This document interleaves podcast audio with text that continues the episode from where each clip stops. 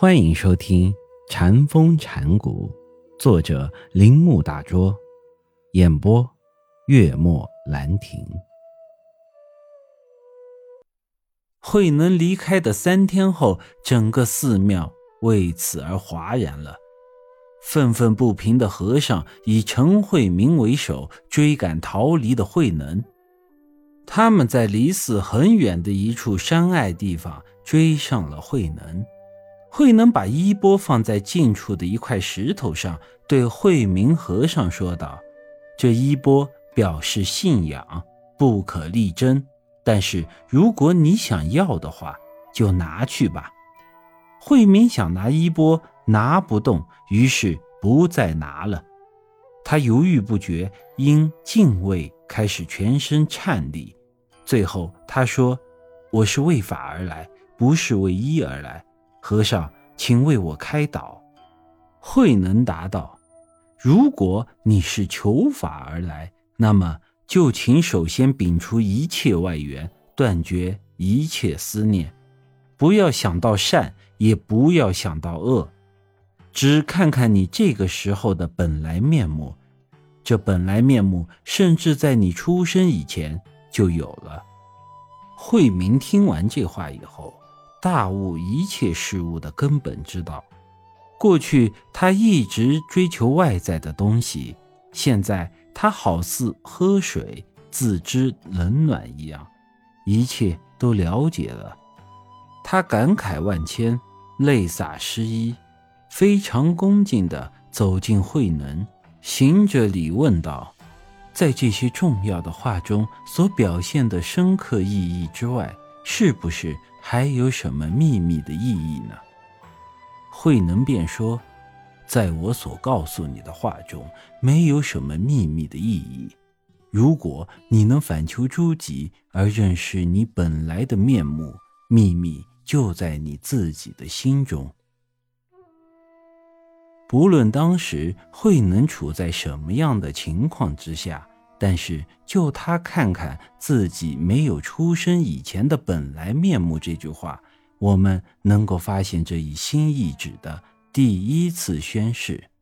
这个宣誓注定要展开禅的长远历史过程，也使慧能真正没有辜负祖师的衣钵。同时，我们还可以发现慧能。在开展传统的印度禅教方面产生了多么新鲜的展望，在他的身上，我们没有发现任何用语言表现的佛教教义，这表示了他是根据自身原始的和创造性的体验来表达禅道的。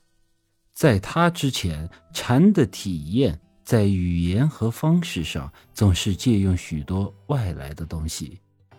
说你就是佛，或你与佛是一体的，或佛在你心中的方法，过于陈旧也过于平淡，因为这种说法太抽象也太概念化。虽然其中含有深刻的真谛，但是因为不具体也不生动，因而难以激发我们潜隐着的心灵。我们充满了太多抽象观念和学问方面的语调，学问和哲学推理没有破坏慧能的单纯性，他能够直接抓住真理，因此他处理问题的方法十分的新颖。以后我们还会回到这一点。弘忍死于公元六七五年。即传法给慧能以后的第四年，终年七十四岁。慧能是在多少年以后才开始了他的任务？听从五祖的劝告，他在山上过着隐居的生活。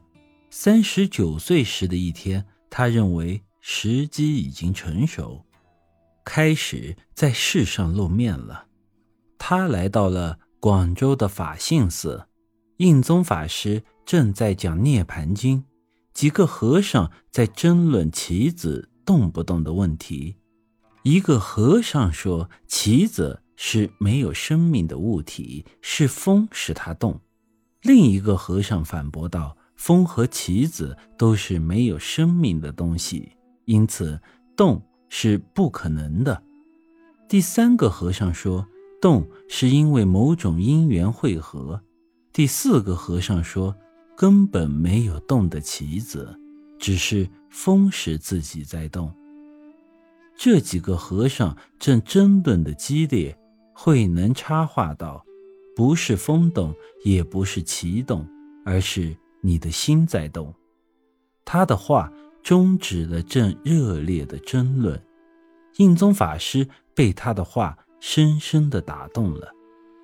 当他知道了慧能的身份后，求慧能开示黄梅五祖的经验。慧能对此答道：“五祖没有传我什么特别的教导，只强调见性的功夫，根本没有谈到任何禅定或解脱法门。因为凡能加以指味的东西，都是二法。”而佛法是不二之法，把握这个真理的不二之性，就是禅的旨意。我们人人皆具佛性，以及构成禅的见性功夫，是不能分为善恶的。永恒和短暂，物质和精神这种对待的，在生命中看到二法，乃是由于凡夫迷悟。